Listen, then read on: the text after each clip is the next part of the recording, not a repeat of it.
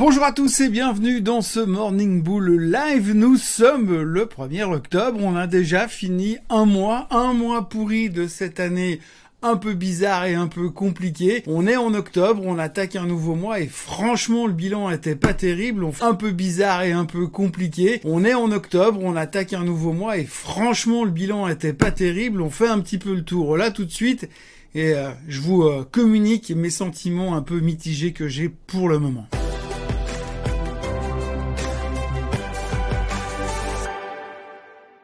Donc oui, le mois de septembre est terminé, le bilan est assez catastrophique. Alors catastrophique, il faut toujours mettre en perspective, hein. comme je dis toujours, quand on regarde ce qu'on a vécu en 2008, eh bien on se dit que finalement cette année c'est pas si mal que ça. Alors effectivement, au mois de septembre, Mossad un peu comme c'était prévu au début, comme quoi on peut des fois ne pas que se gourer dans la finance.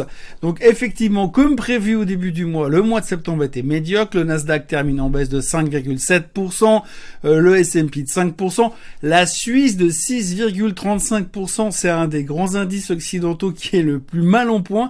C'est assez étonnant parce que c'est toujours un petit peu le pays, la zone de défense, quoi. C'est quand on on sait plus trop quoi faire, quand on a envie de se planquer, puis qu'on veut quand même être investi dans les actions, eh ben on va sur le marché suisse. Non, bah ce mois c'était le bon sang aussi en Suisse, même pire que le Nasdaq. Et c'est dire et c'est pas peu dire puisque quand on regarde finalement la performance des indices européens, on voit que le DAX perd moins de 4%, le CAC perd moins de 4%, la Suisse moins 6,35, donc c'est assez énorme pour être signalé ce, ce mois. En tout cas, peu importe ce qu'on en dit, ce qu'on voit surtout, c'est que la suite ne va pas forcément être très très rose. Tout le monde s'attend également à une correction également similaire, on va dire, c'est difficile de donner des chiffres, mais on se dit que vu l'état du mois de septembre, il se pourrait qu'octobre soit plus ou moins semblable. Alors, c'est toujours facile à dire, hein, c'est un peu du pile face, on le sait. Néanmoins, c'est vrai que on sait que c'est un mauvais mois, on sait qu'on a les résultats des sociétés qui vont être publiés, et quand on voit ce qui est déjà en train d'être publié pour l'instant un petit peu en amont, certains profit warning, eh bien on peut quand même s'inquiéter un tout petit peu. Alors parlons justement quelques instants de ces profit warning. On a eu quelques chiffres ces derniers jours ou quelques feelings. On a eu un downgrade massif sur une boîte qui s'appelle Coase aux États-Unis, qui est une boîte de retail, donc un grand un grand magasin américain, si on veut bien.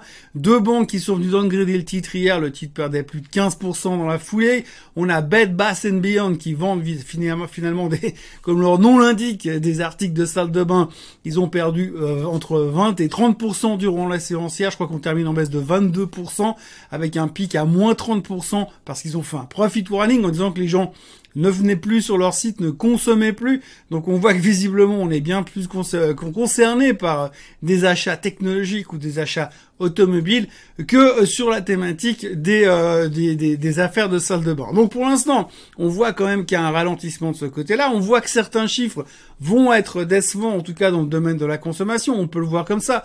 On a vu les chiffres de Nike récemment, on a vu les chiffres de FedEx qui expédier moins de choses, donc forcément il y aura des conséquences. Il devrait aussi y avoir des conséquences sur Amazon, probablement chez Apple aussi, puisque non seulement en dehors du fait qu'ils ont de la peine à vendre aujourd'hui parce que les gens sont un peu en phase je freine parce qu'on ne sait pas trop de quoi l'avenir sera fait. On sait très bien aussi qu'il y a un power crunch en Chine, que c'est très compliqué de ce côté-là, qu'il y a pas mal d'usines qui ont fermé, qu'il y a certaines usines, qu'il y a certaines boîtes en, Occident qui vont avoir de la peine à vendre parce qu'ils ont plus forcément les produits à disposition. Et ça, à terme, ça va forcément se ressentir. À ce propos-là, eh bien, on peut ne, on peut pas ne pas parler euh, de, de, l'affaire Stellantis. En fait, on a entendu hier que Stellantis allait fermer ses usines de production Opel. Bon, c'est Opel, pas s'emballer non plus, mais ils vont néanmoins fermer leurs usines de production Opel, en tout cas pendant quelques mois, en tout cas jusqu'à 2022, parce qu'ils n'ont plus assez de composants électroniques. Même chose chez Tesla. On ferme pas d'usine pour l'instant, mais on nous annonce déjà que les chiffres des ventes des voitures de Tesla seront beaucoup moins bons que prévu. Pourquoi? Parce qu'on n'a pas de composants électroniques. Et une Tesla sans composants électroniques, autant vous dire que c'est un peu comme un V8 sans essence. Donc pour l'instant, ça reste très compliqué de ce côté-là et forcément, il risque d'y avoir quelques conséquences. Donc ces conséquences, vous mettez un risque inflationniste, un plafond de la dette on n'a pas encore trouvé une solution. Vous mettez, vous rajoutez à ça le fait que les sociétés pourraient sortir des résultats un peu moins bons qu'attendus. Parce que autant le dernier trimestre on attendait des résultats pourris, autant cette fois on s'attend à des bons résultats et que visiblement quand on voit un petit peu en amont de ce qui s'est déjà passé, eh bien ça risque d'être pas terrible. Donc ça, plus ça, plus ça, plus ça, plus on a un tout petit peu l'impression quand même que les banques centrales sont en train de perdre le contrôle. Si vous regardez euh, Powell qui parlait avant-hier en disant que oui, bah, il était frustré sur la thématique de l'inflation et puis qu'il pensait que ça pourrait encore perdurer sur 2022, on a une inflation en Allemagne de 4,1%, alors qu'il y a quelques mois en arrière, la BCE espérait avoir une inflation de 2% en priant, en mettant un cierge à l'église. Aujourd'hui, on est à 4,1% d'inflation en Allemagne.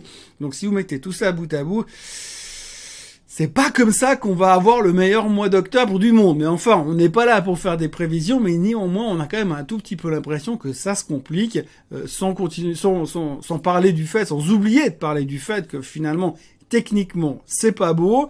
Et maintenant, le seul point où j'ai envie de me raccrocher, c'est de me dire que l'année dernière, on a eu un peu le même genre de passage à vide durant septembre-octobre. Et puis finalement, après un trou final au mois d'octobre, eh bien, on est reparti en novembre-décembre, puisque comme d'habitude, oui, le mois de décembre, c'est Christmas Rally pour tout le monde. Donc voilà, je dois vous avouer que je suis un petit peu euh, perturbé et gêné dans mon modus operandi ces derniers temps, parce qu'effectivement, on est quand même dans une situation euh, assez critique. Euh, je voulais, je voulais citer plein d'exemples dans, dans cette vidéo, mais aussi dans celle d'hier déjà. On voit très bien que il y a quand même quelque chose qui est en train de gripper. Alors oui, on espère quand même qu'à terme les voyages vont reprendre, les vacances vont reprendre, tout le monde est déjà en train de se précipiter pour partir aux States à partir du mois de novembre et de vite faire la deuxième dose pour être sûr de pouvoir partir. Euh, donc on est toujours à fond dans cette dans cette thématique de voyage. On a quand même l'espoir que le monde reprenne une vie normale, mais à côté de ça, on voit quand même que ces confinements, ces ralentissements euh, opérationnels euh, ont posé beaucoup de problèmes. Euh, si on prend simplement les exemples des exportations du côté chinois, eh bien on voit que ça bloque, que ça exporte plus, que au niveau de la production, même si tout tourne le plus fort possible, ils n'arrivent pas à suivre. Malgré tout, il y a des problèmes, on l'a vu déjà d'énergie, mais il y a aussi au niveau des problèmes d'exportation, puisque on n'a plus assez de personnel dans les ports remplir les containers, on n'a plus assez de containers pour pouvoir les mettre sur les bateaux. Enfin on n'a plus assez de bateaux pour mettre les conteneurs dessus, on a un ralentissement de ce côté-là, puis en plus de ça, n'oublions pas quand même, et on en a déjà parlé dans ces vidéos, le prix d'exportation depuis la Chine, il est passé quasiment de 1000 à 10 000. On a fait du x10 au niveau des coûts d'exportation. Si vous exportiez un conteneur il y a deux ans en arrière, ça vous coûtait 1000 balles. Aujourd'hui, ça vous coûte 10, 12, 13, 14 000 en fonction de où vous allez, euh, d'où vous partez et où vous allez. Donc ça reste quand même un problème très compliqué et on voit qu'il va y avoir des conséquences quand même sur cette euh, croissance économique puisque finalement on veut bien avoir une croissance mais si on peut plus produire, si on n'arrive plus à fournir la demande derrière, on va avoir un problème. On parlait des voitures tout à l'heure, on se dit mais oui, mais si demain euh, on peut plus livrer de voitures, ça va quand même être un sacré problème. C'est pas forcément que les gens ne veulent pas en acheter, c'est qu'on peut pas leur en vendre. Donc évidemment, on peut de nouveau avoir un repli sur les voitures d'occasion pendant un moment, peut-être, mais néanmoins, ça veut aussi dire que cette espèce de croissance, ce, trou noir qu'on aura eu entre 2020 et, début 2021, ben aujourd'hui on n'arrive pas à rattraper. On n'arrive pas à rattraper sur les semi-conducteurs, on a un problème au niveau de l'énergie. Et tout ça fait quand même que c'est un tableau pas très très très reluisant et pas très très brillant à court terme pour l'économie. Donc, en plus, septembre était pourri, on nous dit qu'octobre ce sera pas forcément mieux, ça risque d'être volatile. La seule chose que j'aurais envie d'acheter en ce début de mois d'octobre, c'est de la volatilité, parce que finalement, il y a des fortes probabilités que la VIX, elle monte à un moment donné, ce mois, en dessus euh, des 40 ou des 45% de vol. Ça paraît plus que probable, c'est quasiment une des seules certitudes qu'on a avec le fait que le baril ira certainement à 80 dollars ce mois, puisque quoi qu'on dise au niveau du baril, lui, il a toujours cette espèce de résilience et cette capacité de pouvoir vouloir, en tout cas, puisque tout le monde est convaincu que le baril sera à 100 dollars à Noël. Autre conviction, euh, on en a parlé, enfin on en parle souvent de ce target à 100 000 sur le Bitcoin. On a eu euh, encore une fois aujourd'hui, enfin hier plutôt, une boîte qui s'appelle Funstrat aux États-Unis, euh, une, boîte qui, qui bosse avec un type qui s'appelle Tom Lee, qui est un des maîtres de l'analyse technique et qui pense globalement que si la SEC autorise euh, la création d'un ETF sur euh, les crypto-monnaies, à ce moment-là, ce sera le signal du départ pour aller à 100 000 euh, sur les cryptos, enfin sur le Bitcoin. Il faudra donc se bouger les fesses parce que Noël se rapproche. On va quand même pas pouvoir faire 43 000 jusqu'à 100 000 d'un coup euh, aussi facilement que ça. Pour l'instant, euh, les cryptos sont dans un range où il se passe vraiment pas grand chose. Quand on regarde, on a le Bitcoin qui est aussi entre 42 et 44 000 qui fait pas grand chose de plus. Même chose pour l'Ether qui fait du 2009 3100 pas grand chose de très sexy pour le moment.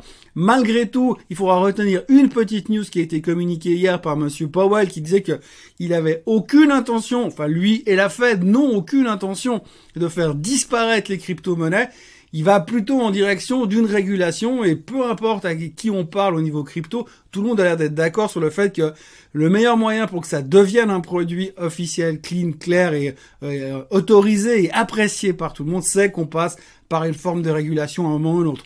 Donc les commentaires de Monsieur Powell étaient plutôt encourageants, mais pour l'instant, quand vous regardez le comportement des cryptos, c'est Waterloo, morne pleine, il ne se passe euh, pas grand-chose. On a presque des fois tendance à les confondre avec le prix de l'or. La question du jour aujourd'hui, c'est quelqu'un qui me demande euh, ce que je pense des matières premières et d'y investir pour les 5 et les 10 prochaines années.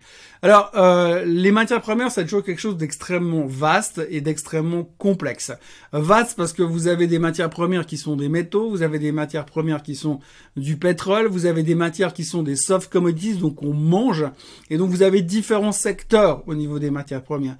Maintenant, il y a pas mal d'écoles qui peuvent s'appliquer là derrière. Aujourd'hui, dans la situation dans laquelle nous sommes, effectivement, on voit clairement qu'il y a un shortage. Il y a un shortage dans les métaux, il y a un shortage euh, dans les produits de base, il y a un shortage dans l'énergie. Donc oui, il y a une dynamique qui va se mettre en place. Au niveau des softs, on sait aussi assez logiquement que la population mondiale augmente sans arrêt. Donc il va falloir forcément la nourrir. Et donc les soft commodities ont aussi une carte à jouer parce qu'à un moment donné, euh, il va falloir quand même nourrir de plus en plus de monde. Donc il y a aussi quelque chose de positif qui devrait se débloquer là-dedans. Euh, on l'a vu aussi, comme je parlais tout à l'heure au niveau de la production. Aujourd'hui, c'est très compliqué de trouver certains produits. Je vous, je laisse aussi imaginer ce qui va se passer sur certains produits au niveau des batteries, par exemple, pour les voitures. Tant qu'on a besoin d'extraire des métaux rares, eh bien forcément, il y aura aussi une grosse demande là-dessus plus il y aura de voitures électriques, puis comme certains pays sont en train euh, de réglementer de plus en plus pour faire disparaître les moteurs fossiles classiques euh, ces prochaines années, bah forcément il y aura de plus en plus de voitures électriques, donc de plus en plus de batteries, donc de plus en plus de demandes sur ces métaux, donc assez logiquement ça devrait monter. On sait aussi que les matières premières sont dans des phases de cycle qui sont assez long terme, et que là on pourrait être effectivement en train de repartir sur un nouveau cycle au niveau des matières premières après, comment jouer cette thématique C'est extrêmement difficile parce qu'il y a plein de subtilités à l'intérieur. Une des subtilités principales, c'est que si vous le faites via des futurs, faut faire très attention parce qu'il y a des futurs qui sont en backwardation ou en cotango, ce qui veut dire que tout d'un coup, vous avez des, désavantages à être long, un futur que vous allez devoir relayer tous les trimestres et donc vous allez bouffer une partie de la performance. Donc il y a un coût là-dessus qu'il faudra pas négliger. Certains fonds qui sont construits avec des futurs ont aussi des conséquences là-dedans parce que eux aussi doivent payer la backwardation et ou le cotango, donc ça pose aussi pas mal de soucis de ce côté-là. Euh, donc c'est toujours assez compliqué. Euh, le, le mieux si on veut jouer cette thématique à moins d'être un monstre spécialiste pour aller faire du, j'ai envie de dire, du commodity speaking, eh bien, euh, il faut aller taper sur des gros fonds commodities euh, qui sont le plus possible edgés en monnaie pour avoir une tendance le plus lissée possible. Ça, en général, chaque banque a des fonds à proposer. Je vais pas faire la pub pour un fonds en particulier, mais je pense que dans cette réflexion, il faut vraiment prendre des fonds qui sont gérés de manière dynamique par des gens qui maîtrisent le secteur et pas juste des ETF un peu euh, basés sur tout et n'importe quoi parce qu'il y a des énormes conséquences au niveau des frais de gestion de ce type de produit. Une matière première n'est pas un truc qu'on achète et puis qu'on met dans un coin comme une action et qu'on attend euh, qu'il se passe quelque chose. Une matière première, c'est vivant, il y a quelque chose derrière et donc forcément les stockages, la météo, les transports, les, les courbes différentielles de futur, est-ce que c'est du backwardation ou du cotango, comment tout ça se gère, c'est un vrai métier et c'est vraiment compliqué à le faire tout seul dans son coin. Maintenant, néanmoins, oui, effectivement, on a l'air, en tout cas, là aujourd'hui, la photo qu'on a, ça donne vraiment l'impression qu'on est en train de partir dans un shortage massif d'à peu près tout euh, au niveau des matières premières, le temps qu'on arrive finalement à rattraper euh, ce, cette espèce de trou qu'on a eu durant ces derniers mois pour pouvoir reprendre une vie quasi normale. Mais malgré tout, c'est vrai que la tendance pointerait pour une hausse des matières premières. Donc il faut essayer de choper ce genre de produit peut-être pour en avoir une partie dans son dossier pour ceux qui croient à la thématique. Mais encore une fois, Prenez le temps de bien sélectionner le produit, de choisir un produit qui est euh, bien solide avec des gens qui ont vraiment de